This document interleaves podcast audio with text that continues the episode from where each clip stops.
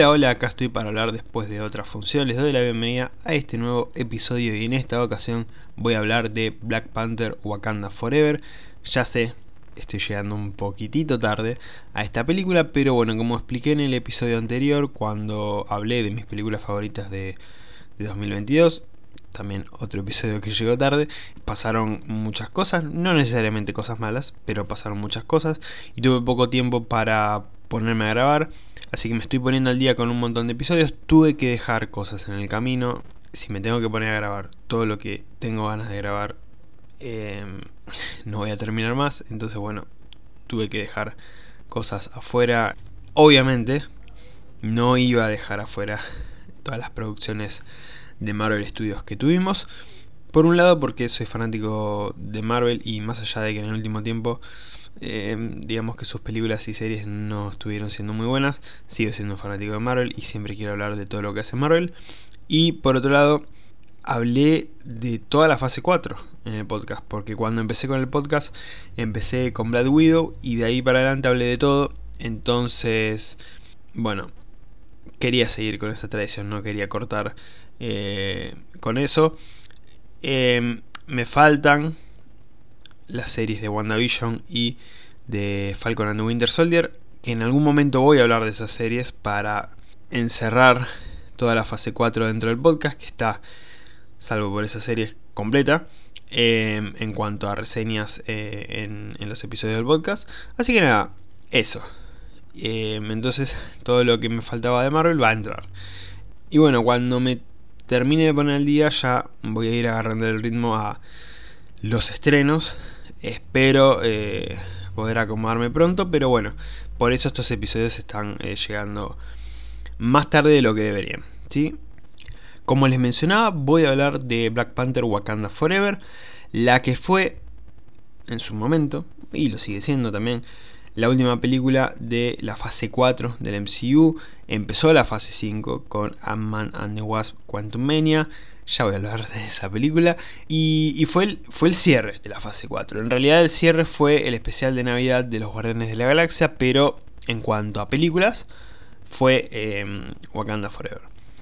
Una película que la verdad me gustó mucho. Eh, vi a mucha gente a la que no le gustó tanto esta película. Pero bueno, em, en cuanto a Marvel, ya es costumbre que salga gente a decir no me gustó. O que salga a decir em, otra vez Marvel con lo mismo. Em, no sé. Eh, es difícil ya encontrar una unidad en, en, las personas en cuanto a Marvel. ya no va a pasar. O sea, ya es algo que a muchas personas, por lo que sea, todo lo que haga Marvel le cansa o no le gusta o le molesta o aquello o lo otro, entonces ya eh, no va a ser algo unánime. Eh, como por ejemplo pasaba en otra época en la que por ahí Marvel tenía más fanáticos que, apoyaban. Eh, yo creo que todo eso se fue perdiendo. Entonces cada vez que salga algo de Marvel, película, serie, lo que sea, va a haber un grupo más grande de lo que había antes en contra y eso ya va a ser una costumbre. Más allá de que haya cosas que no sean muy buenas. Eso sí, hay que admitirlo. Em, pero bueno, esto va a pasar. Y va a seguir pasando. Em, a mí me gustó mucho Wakanda Forever. La verdad que eh, también sabía lo que iba. Sabía que estaba yendo a ver en gran parte un homenaje a Chadwick Boseman. Y en sí también la película no lo fue por completo, o sea, no es que fue un homenaje a Chadwick Boseman, no fue un documental hablando sobre el actor eh, y dedicándole la película, sí estaba dedicada la película a él, pero no en el aspecto de que todo fue un homenaje, sino que la película contó la historia que tenía que contar eh, y se vio atravesada por eh, la muerte del actor y en la película por la muerte del personaje de T'Challa. Que además también Ryan Coogler, em, director y guionista de la película, supo adaptar bien esto. O sea, no es que solamente fue un homenaje y ya.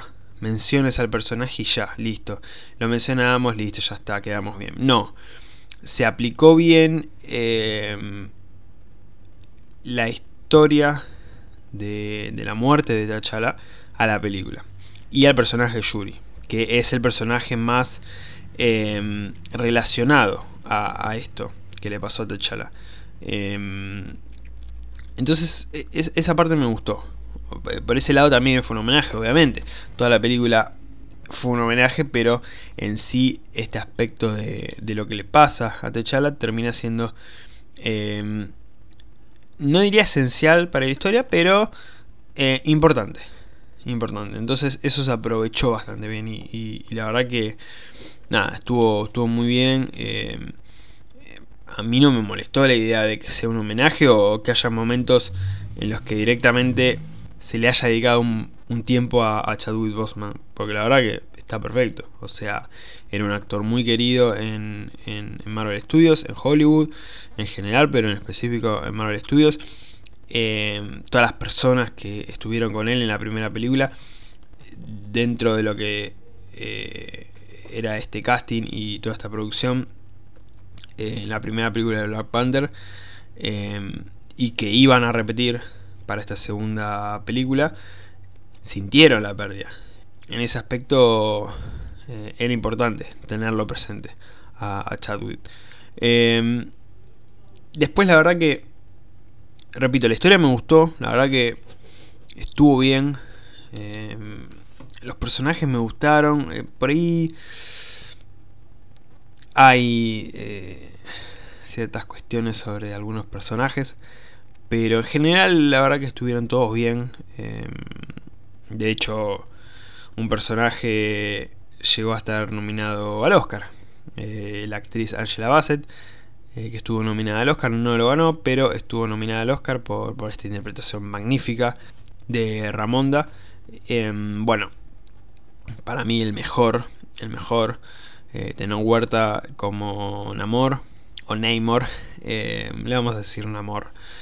Eh, me gustó mucho, me gustó mucho el, personaje. Eh, la verdad que en ese aspecto eh, los personajes estuvieron bastante bien.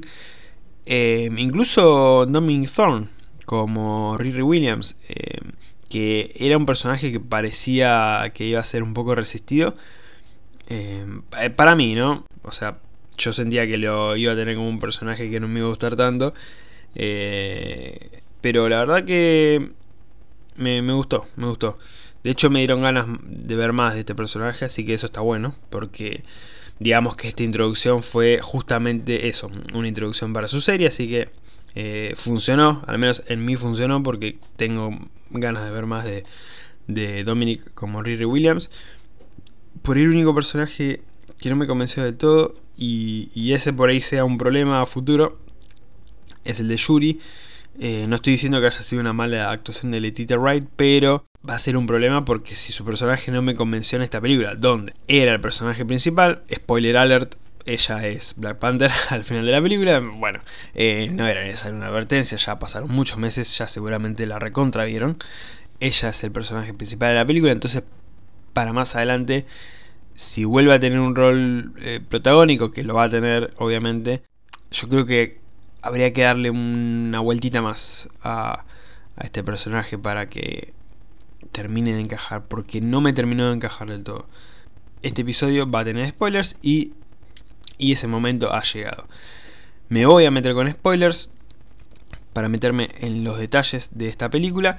Si no la vieron, vayan a Disney Plus, que ya está ahí para poder verla. Si ya la vieron, se pueden quedar y si no les interesan los spoilers, también se pueden quedar. Esto sigue bajo su propia decisión. ¿De qué va la película? Básicamente la película eh, empieza con eh, la muerte de T'Challa y posteriormente con su funeral. Eh, ya para sacar del medio este temita de T'Challa, listo, murió. Arrancamos la película así. Muy triste todo, pero murió. una muerte eh, bastante similar a su muerte en la vida real. Esto también dividió a las personas eh, en cuanto a, a, la muerte que querían del personaje. Yo no veía otra muerte, la verdad, para T'Challa. Eh, sinceramente, no, no, no veía otra muerte del personaje. Y me pareció bien. Tipo decir, bueno, tuvo una enfermedad, no llegamos a salvarlo, se murió. Listo. Eh, ¿Qué querían? Querían em, agarrar a otro actor y reconstruir algo eh, con CGI eh, o, de alguna otra manera o que se vea un doble de espalda. Entonces más o menos podíamos darnos la idea de que era él y que moría en batalla, no sé. para mí estuvo bien. Estuvo bien la muerte y como mencioné, una muerte bastante similar a la de mm, el actor en la vida real. Esto de que ocultó bastante su enfermedad hasta cierto punto en donde ya eh, le contó a algunas personas, muy pocas, y de hecho cuando falleció el actor fue una sorpresa porque nadie sabía nada. Eh, al haber manejado todo con tanto secretismo, nadie sabía nada. Entonces fue una sorpresa cuando falleció. Pero eh, bueno, era una enfermedad que venía arrastrando hace un par de años, si no me equivoco, eh, este cáncer que tenía. Y acá también, acá no se especifica mucho, pero era una enfermedad rara. Eso era lo único que se menciona, eh, o que se da a entender. Entonces, nada, eh, yo creo que estuvo bien. Yo creo que estuvo bien. Yo creo que haberle dado otra muerte a Techala era ya explotar demasiado esa idea. Sinceramente murió y ya está. Ya está. Eh, obviamente Yuri se siente culpable porque buscó una cura hasta el último minuto y no la pudo conseguir. Eh, y en todo esto tenemos la aparición de Talocan, eh, que originalmente en los cómics era Atlantis, pero para no mm, confundir este nombre con la Atlantis de Aquaman, que básicamente son eh, los mismos lugares, ¿no? Porque tanto Aquaman como Namor son básicamente el mismo personaje, ¿sí? Eh, como pasa en muchos personajes entre DC y Marvel, o sea, esto tampoco es una novedad. Hay muchos personajes que son iguales. Para no confundir, decidieron cambiarle nombre a Talocan y adaptar eh, Atlantis en el MCU como Talocan. Algo que sinceramente a mí no me interesa. Por ahí a un fanático enfermo de los cómics eh, le habrá molestado, pero bueno, qué sé yo. Allá ese fanático, a mí la verdad que no, me cambia absolutamente nada. Eh, como muchas otras cosas que cambian de los cómics a las adaptaciones en el MCU y la verdad mucha gente se molesta y es como, bueno, quien quiere un mate, ¿no? Sigamos, porque la verdad que no me afecta en nada. Eh, aparece Talocan, que hasta ahora estaba completamente desaparecida eh, en el MCU. E, esto es raro. O sea, no es raro, porque es como Pokémon. O sea, aparece generaciones nuevas de Pokémon y, ciudades nuevas eh, cada tanto y aparecen Pokémon nuevos. Y uno piensa, ¿no los habían descubierto? Hasta ese momento es como que, ¿qué onda? Eh, ¿quién, ¿Quién investiga esto? O sea, aparecen muchísimas especies nuevas de un momento para el otro y nunca nadie fue a ese lugar, fue a esa ciudad nueva. Nunca nadie eh, vio pasar a ninguno de estos bichos. Eh, es raro. Pero nadie se lo cuestiona porque es así. Bueno, acá también. Es como... Y, y ahora de la nada aparece. Eh, nos dan a entender que bueno, ellos prefirieron mantenerse ocultos, eh, abajo de, del mar. Eh, bueno, este, está bien. Qué sé yo. está buena esa explicación. te la recreo. Pero pasa con muchas cosas.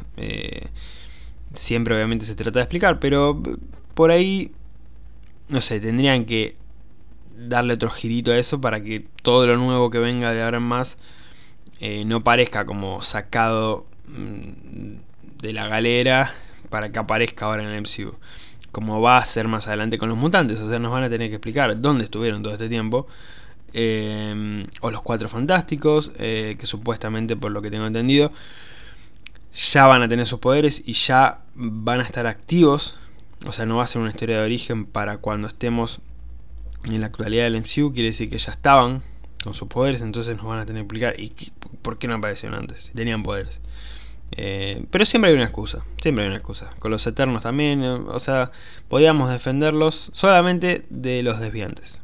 De nada más. Por eso no parecimos una explicación espectacular. Espectacular. La verdad que ahí estuvieron geniales. Tipo, no, no, no, no peleamos con Thanos porque no, no podíamos. Y lo más loco es que Thanos es mitad desviante. Pero bueno, detalles. Eh, Talocan apareció. Apareció. Pero ¿por qué apareció? Esto también, la verdad que acá estuve. Acá eh, borro automáticamente todo lo que dije antes. Porque tiene sus justificativos. Se metieron en Talocan para robar Vibranio. Pero vos me estás diciendo que hay Vibranio, Vibranium en otros lados. Sí, también hay en Talocan.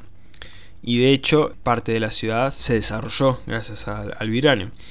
Em, el tema es que al no poder robárselo a Wakanda, porque están armadísimos hasta los dientes, buscaron por otros lados y lo encontraron cerca de Talocan. Cuando lo encuentran cerca de Talocan, Namor, el líder de este reino eh, submarino, decide ir a Wakanda a hablar con Ramón y decirle, escúchame, esto se picó.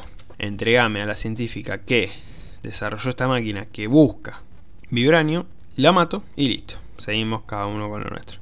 Obviamente ahí Yuri no quería que maten a Riri Williams, que era la que había creado esta máquina, que en realidad no la creó ella, sino que simplemente la hizo para em, una tarea del colegio. Em, y se la terminaron robando, le terminaron robando los planos, cómo hacer la máquina, la hicieron y bueno, la quieren culpar a ella. La cuestión es que ahí está en conflicto entre Talocan y Wakanda por Riri Williams. Em, que dame a Riri Williams, que yo la mato y se termina todo, que no te doy a Riri Williams porque no la vas a matar y bueno, todo eso. Entonces, esta guerra entre Talocan y Wakanda es inminente. Y ahí está el conflicto de la película. Que bueno, en todo este conflicto termina muriendo Ramonda. O sea, Mala Yuri. En un año, porque pasa un año, eh, se murió eh, T'Challa y se te murió Ramonda. Se te murió toda la familia, básicamente. Eh, y se te había muerto tu viejo hace poco, así que Yuri quedó completamente sola. Puntos negativos en esta película. No sé por qué elige Vibranio. Ahora me quedé pensando, ¿por, qué en español? Qué raro yo, que quiero decir todo en inglés y me salió Vibranio. Bueno, Vibranio. Em, lo único negativo em, con esta película, y después de varios meses, porque cuando armé, digamos, em, mi guion para este episodio, lo armé después de haber visto la película un par de veces y lo retoqué después de haber visto la película una tercera vez. Entonces, no modifiqué lo de los puntos negativos y puntos positivos porque mm, los mantuve, los mantuve. Y es increíble que después de tres veces lo haya mantenido. Así que nada. Em, el único punto negativo, sinceramente, para esta película fue la duración. No digo que me aburrí, pero sí es cierto que eh, se me hizo un poco extensa. Eh, a ver, es entendible porque nos están presentando a Riri Williams, nos están presentando a Namor, nos están presentando a Talocam. Eh, estamos desarrollando la historia de Yuri sin Techala, estamos desarrollando la historia de eh, este robo del vibranio, estamos desarrollando la historia de Valentina, que de la nada aparece en todos lados y que ella ahora quiere el vibranio estamos desarrollando varias cosas. Eh, Valentina Alegra de Fontaine, que apareció en The Falcon and the Winter Soldier, en Black Widow y en Hawkeye.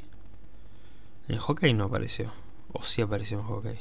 No me acuerdo si apareció en Hawkeye. Sé que apareció en The Falcon and Winter Soldier y en, Black Widow, seguro. Em, y ahora está metida en todos lados. Ella supuestamente va a ser la encargada de formar al grupo de los Thunderbolts. Em, tenemos muchas cosas en la película em, para desarrollar.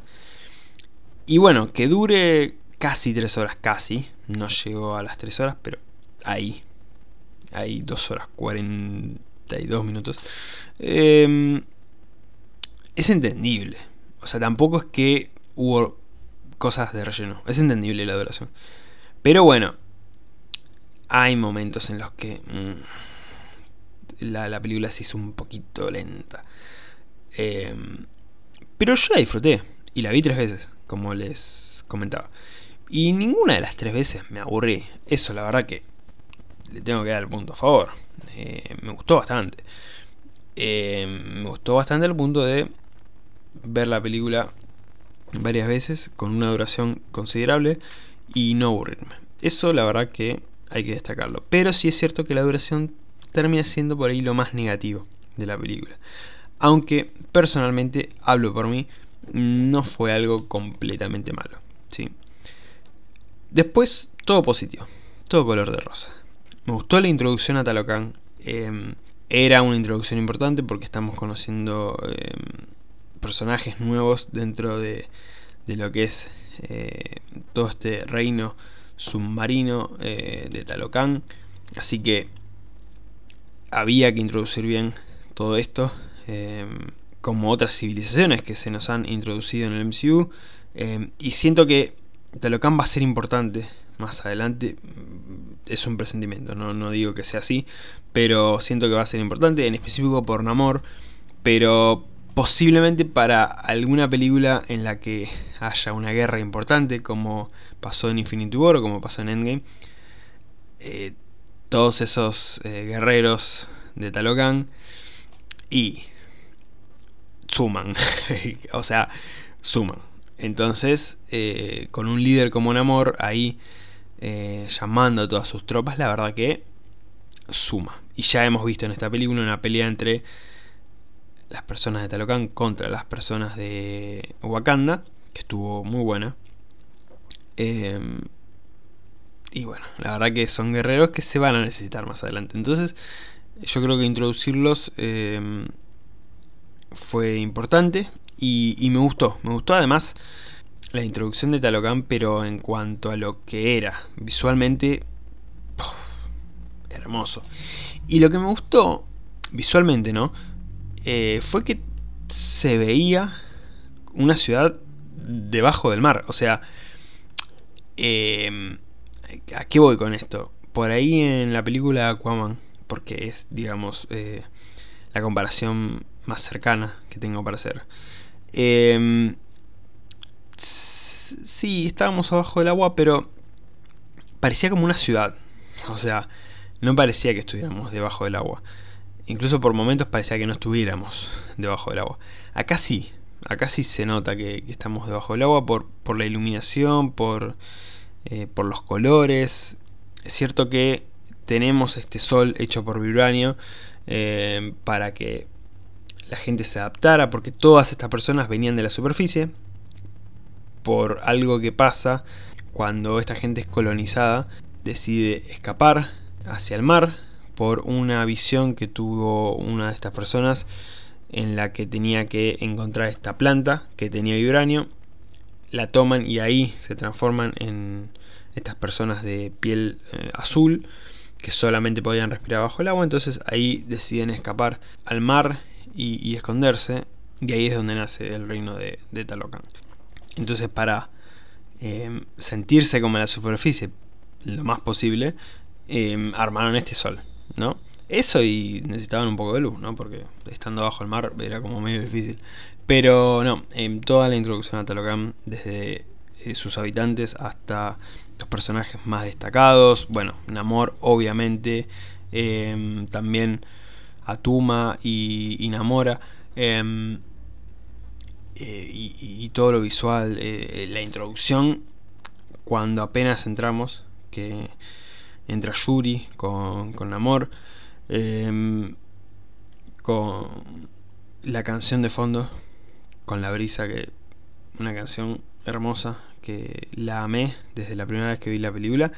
Em, la verdad que nada, esa introducción y, todo lo que lo que nos mostraron de Talocan me encantó, así que un puntazo para, para esto. Em, el vestuario, y, toda la ambientación, la verdad que me pareció magnífico. En específico el vestuario. El vestuario mm, en esta película es algo hermoso, hermoso. Em, ya lo era en la primera película, la verdad, pero siento que acá lo elevaron un poco más. Em, me, pareció me pareció genial.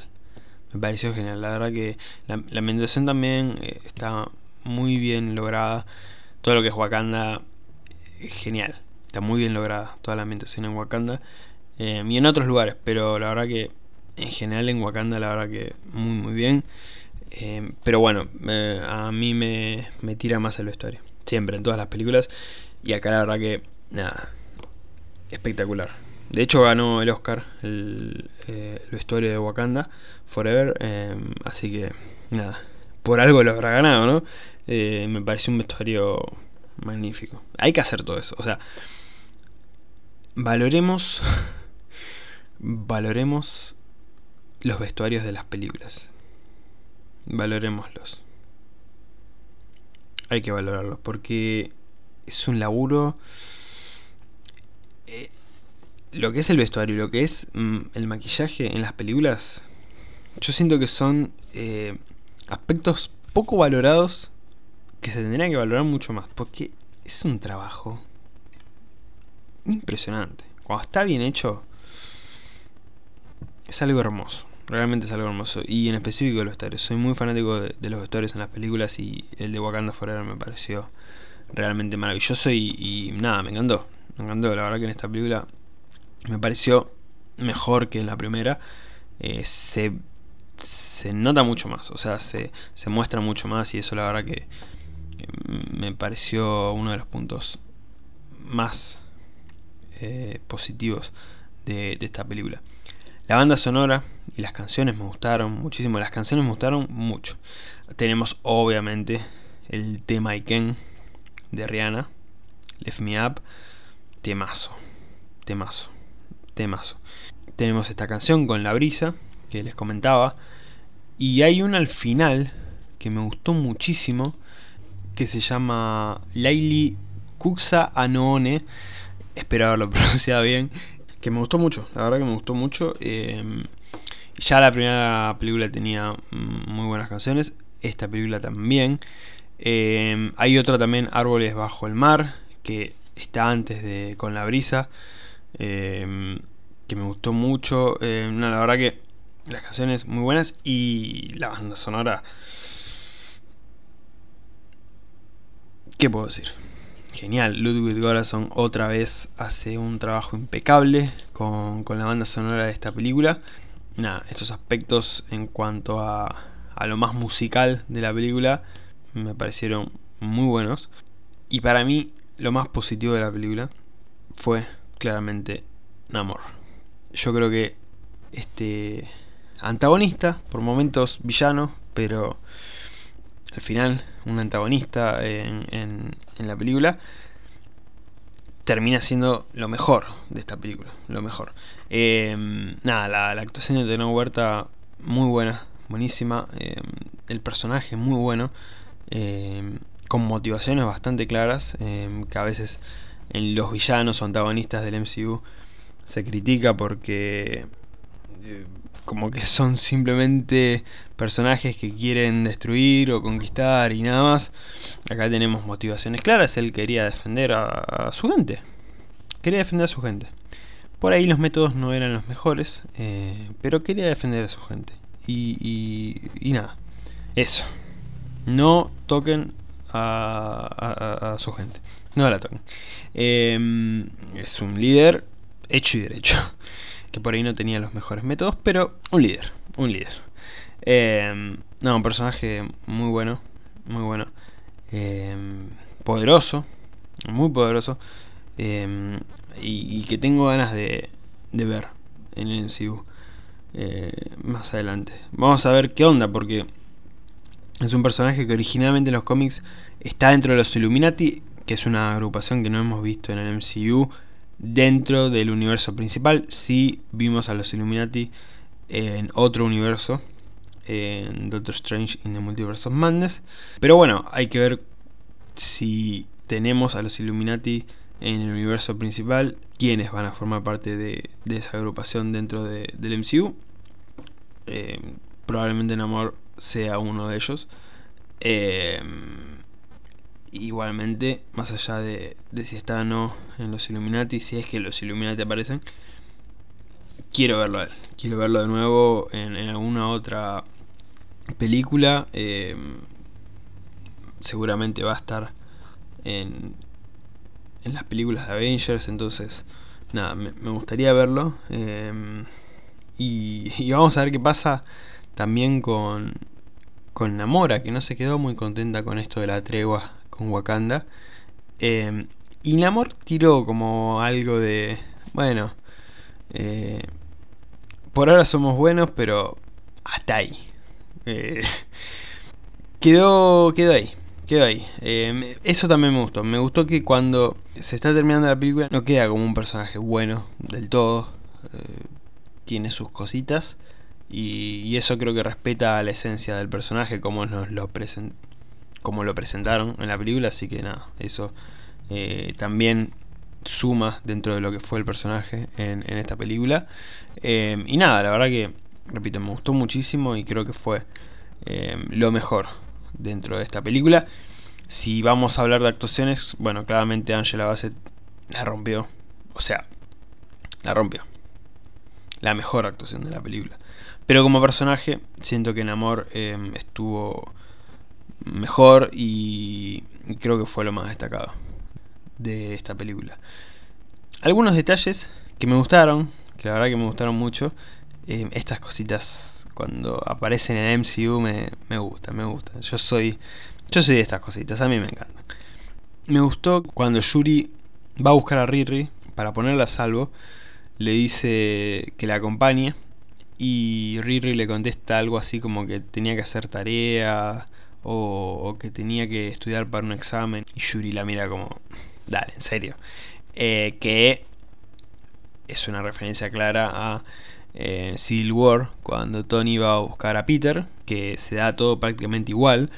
Em, y algo también conectado con Tony, o en este caso con Iron Man, es cuando al escapar eh, Yuri, Okoye y Riri, Riri sube bien alto y se va quedando sin oxígeno en su traje.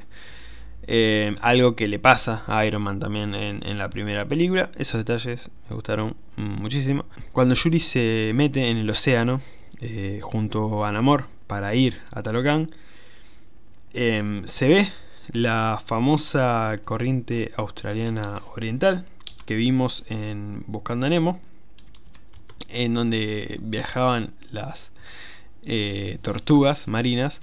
Eh, no está confirmado, a ver. No lo busqué, no lo busqué, sinceramente. Eh, no, no vi una confirmación de que esta fuera la corriente australiana oriental que vimos en Buscando a Nemo, pero parecía, parecía. Así que yo elijo creer. Para mí era la corriente australiana oriental y para mí fue una referencia a la película de Buscando a Nemo. Listo. Eh, y dentro de Talocan hay una referencia a El Camino hacia el Dorado. Peliculón, peliculón El Camino hacia el Dorado.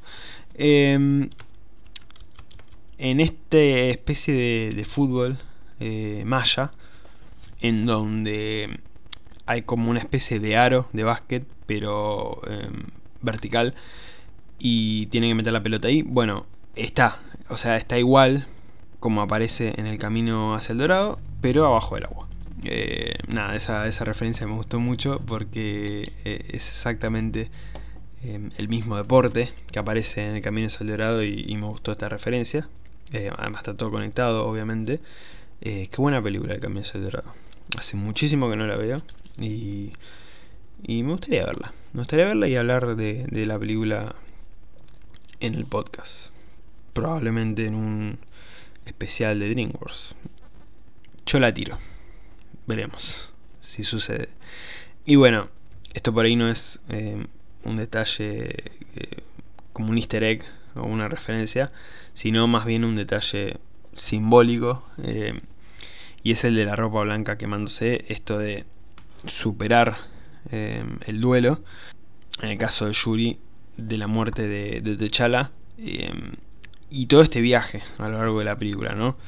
De sentirse mal por no haber podido salvar a su hermano, eh, eh, del peso de ser la nueva Black Panther, de llevar ese traje y de cargar ahora con la responsabilidad con la que cargaba su hermano y de dar ese paso, ¿no? De, soltar y de dejar ir a su hermano finalmente y, de seguir con su vida, más allá de, no haberlo podido salvar, em, incluso intentándolo hasta el final, em, me pareció desgarrador, pero hermoso en el sentido de, de lo que significaba eh, quemar eh, esa ropa em, y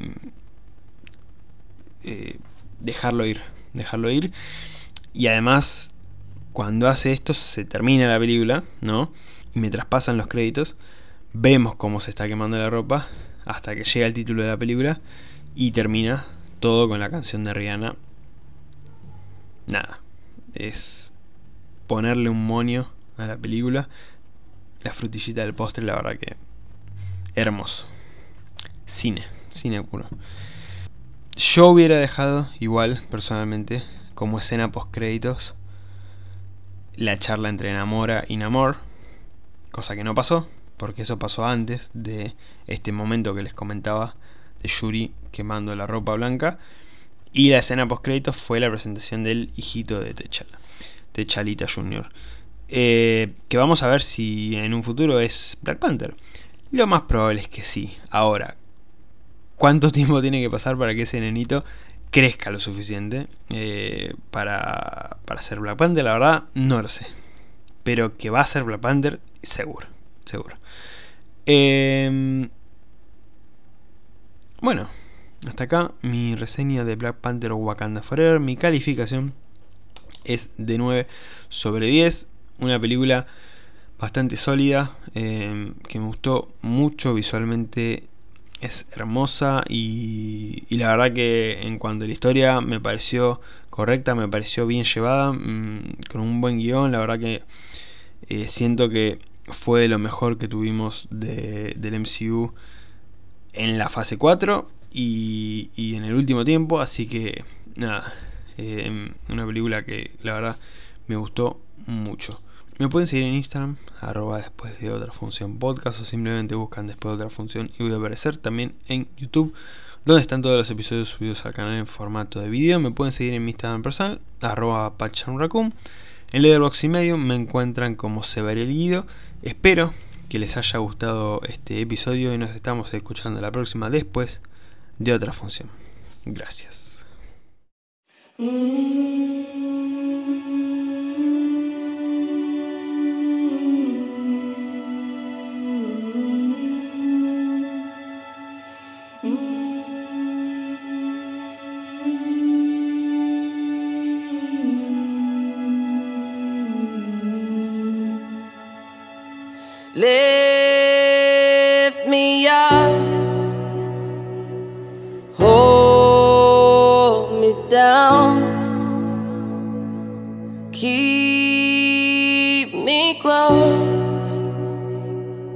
Safe and sound.